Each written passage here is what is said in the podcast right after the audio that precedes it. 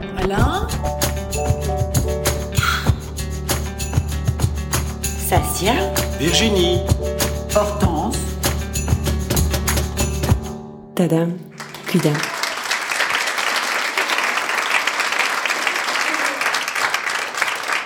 Février 2021. Me voilà de retour dans cet hôpital que je connais si bien. Le tourniquet d'entrée prend 15 secondes. Je sais où mène chaque ligne colorée au sol. Le guichet 4 est toujours le plus rapide. J'y ai ma toilette préférée. Et il y a ce fameux cinquième étage. À gauche, la gynécologie. À droite, la clinique du sein. Hier, avec mon compagnon, nos deux enfants, ma mère, mon frère, nous étions au cimetière, au plus près d'Héloïse. Nous y avons passé un long moment, assis sur la terre décorée de nos créations faites main. Réaliser la pierre tombale est toujours présent sur notre to-do list. Ne pas le faire, serait-ce une manière de garder Héloïse vivante Il y a deux ans, au cinquième étage, côté gauche, nous avons tenu Héloïse dans nos bras. Héloïse est sortie décédée de mon ventre. Après, n'avais-je repris connaissance de, ma césarienne sous anesthésie générale, que mes lèvres ont su formuler ces mots qui tournaient en boucle dans ma tête. Alors, a-t-elle un anus? A-t-elle un anus? De leur réponse dépendait la vie ou la mort, ma vie ou ma mort. Tous se sont écriés en cœur. Elle n'a pas d'anus, elle n'a pas d'anus. Raconter comme cela, cela peut sembler totalement incongru. Soit.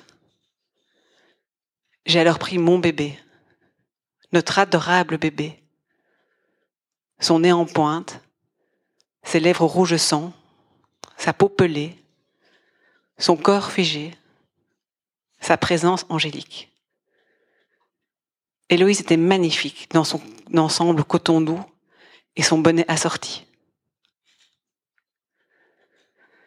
Pendant trois jours, le croque-mort nous l'amenait en me disant à chaque fois Je vous amène la plus jolie des princesses.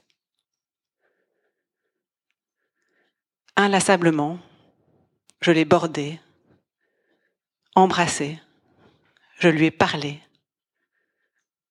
je lui ai glissé des mots d'amour, j'ai été transpercée par des cris de désespoir et des envies folles de la réanimer. Il y a deux ans et un jour, après le décès d'Héloïse, me voilà de retour au cinquième étage, du côté droit cette fois-ci, à la clinique du sein pour une mammographie de contrôle. Torse nu, sein droit comprimé entre deux plaques de plexiglas froid, une infirmière maladroite au regard qui en dit long. Attendez, madame, je vais voir avec le docteur s'il faut faire des clichés supplémentaires de votre sein droit. Mon cœur s'emballe, bat dans ma gorge, mes tripes se nouent, mon intérieur s'écroule, ça pue. Deux minutes après, me voilà dans une petite salle grise, sans fenêtre, pour une échographie non plus de mon ventre, mais de mon sein. La docteure, très concentrée, sonde chaque millimètre de mon sein droit et finit par prononcer. C'est inquiétant, très inquiétant. Il est malheureusement trop tard pour vous faire une biopsie ce soir, mais soyez là demain, première heure. Je quitte l'hôpital avec l'angoisse de savoir que c'est grave. Mais à quel point? Cette angoisse, je l'ai connue pour Héloïse pendant quatre mois. Quatre mois où on passait de l'espoir au désespoir. Du désespoir à l'espoir, de l'espoir au désespoir. Héloïse n'a qu'un rein et une seule, et une seule artère. A-t-elle un anus? A-t-elle toutes ses vertèbres? Pour certains docteurs, cela n'est rien. Pour d'autres, cela cache un, syndrome génétique bien plus grave. Des tests approfondis devraient nous en dire plus. La myosynthèse rate. La docteure n'a pas prélevé assez de liquide. Vous êtes stressé. Cela m'a stressé. Ou était-elle plutôt mal à l'aise avec l'idée de ces tests génétiques, elle qui voit des vertèbres là où d'autres n'en voient pas? La deuxième fonctionne. Les résultats se font attendre. Et Héloïse, elle, danse, danse, rentre en transe, comme une chamane, et m'emmène avec elle dans mes nuits devenues éternelles, à force de ne pas savoir. 2 janvier 2019. Rendez-vous tant attendu avec la généticienne. Bonne nouvelle, votre fille n'a pas de syndrome génétique. Je saute, hurle de joie, rentre en transe avec Héloïse, danse. Le lendemain, à 8 heures du matin, je suis réveillée par un nouvel appel téléphonique. Les résultats manquants sont arrivés. Merci de vous rendre à l'hôpital pour trois heures. Je deviens possédée. Comment pourrais-je attendre trois heures? J'appelle mon gynécologue et lui demande de prendre contact avec la généticienne. Il me rappelle à 8h20. Héloïse souffre d'un syndrome génétique extrêmement rare au nom barbare de 10SQ263. 1000 cas dans le monde, une malformation du gène 10. Trois semaines d'enfer s'enchaînent. Avec notre plongée dans les cours de génétique, nommé le désespéré au plus grand laboratoire indien ou chinois pour trouver un cas, un cas d'un foetus qui pourrait nous redonner l'espoir, d'un foetus qui a cette même maladie, 10SQ263. Ou encore mes deux heures infinies pour moi qui suis claustrophobe dans l'IRM pour tenter de voir ce fameux anus ou ces vertèbres toujours manquantes. Mais rien n'y fait. Le 22 janvier 2019, les médecins se prononcent. Après quatre mois de gris, nous plongeons dans le noir. Les trois critères de la loi du 3 avril 1990 sont réunis. Certitude, affection grave et incurable. Héloïse est condamnée. Et une fois sortie de mon ventre, elle va souffrir atrocement. Alors même si je suis à huit mois de grossesse, l'IMG, interruption médicale de grossesse est préconisée. Je veux sortir de mon corps, m'échapper, loin, très loin. Mon être se sépare, mes mains, elles, restent collées à mon ventre, notre langage des signes que nous avons développé avec Héloïse. Héloïse est toujours en transe, elle danse, danse, danse, un des symptômes de son syndrome neurologique dont elle souffre.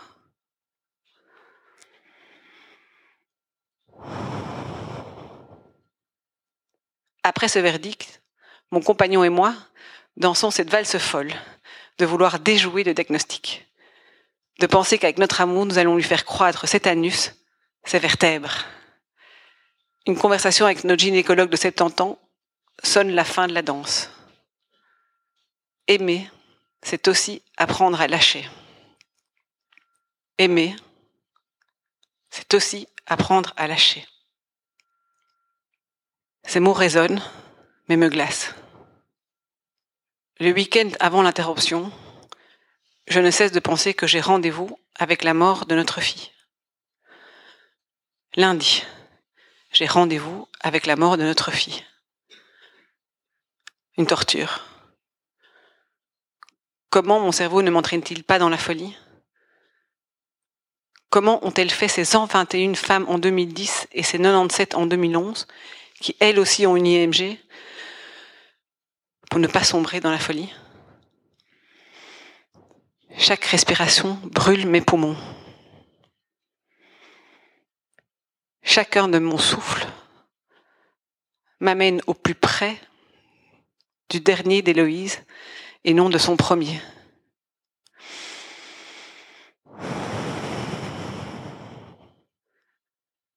Comment arrêter cette respiration devenue ce cordon ombilical inversé?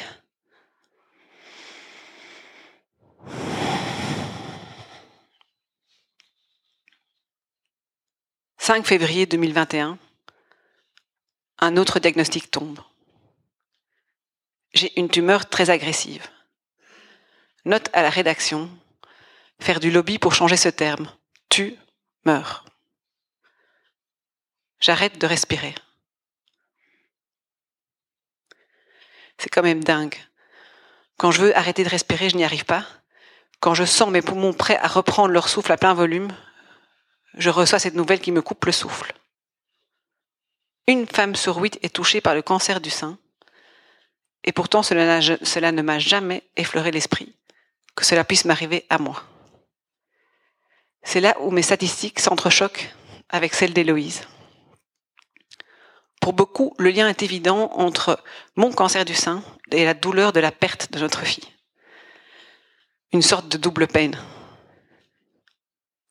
Comme pour ces hommes ou ces femmes qui ont été trompés et qui développent un cancer et que certains pensent tout bas, c'est normal, il ou elle a été trompé.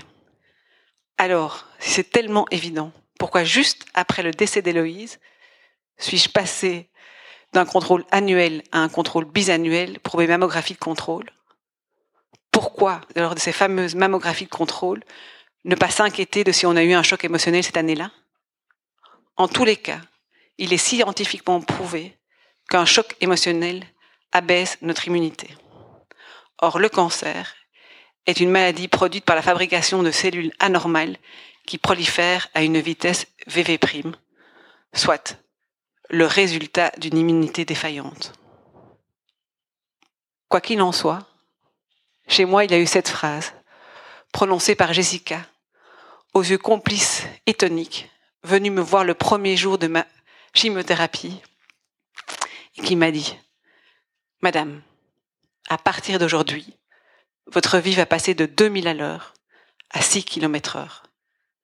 Cette phrase a provoqué chez moi le retour au prendre soin, prendre soin de mon immunité, prendre soin de mon terrain. En effet, faire un effort régulier modéré pendant une demi-heure, comme la marche rapide, diminue le risque de récidive de 40%, augmente les effets de la chimiothérapie et diminue les effets secondaires des différents traitements. Alors, depuis ce jour-là, je suis la randonneuse joyeuse de ma vie et de ses différents dénivelés. Ces différents dénivelés qui la classeraient peut-être au rang de randonnée difficile, voire modérée, mais au paysage époustouflant. Je parle vite tant j'ai des choses à dire, à vivre. Et étonnamment, depuis que je marche à 6 km heure, ma parole s'apaise, comme si la vitesse de mon corps de ma pensée.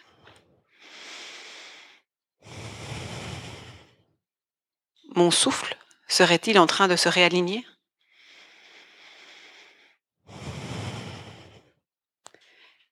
Éclairé par notre étoile, porté par mes cicatrices, mes plus beaux tatouages, les marches à 6 km heure dans cette forêt qui soigne sont devenues ma nouvelle transe. Je marche, je marche vers le côté droit de la courbe de Gauss qui détermine les chances de survie. Je marche pour faire danser les statistiques.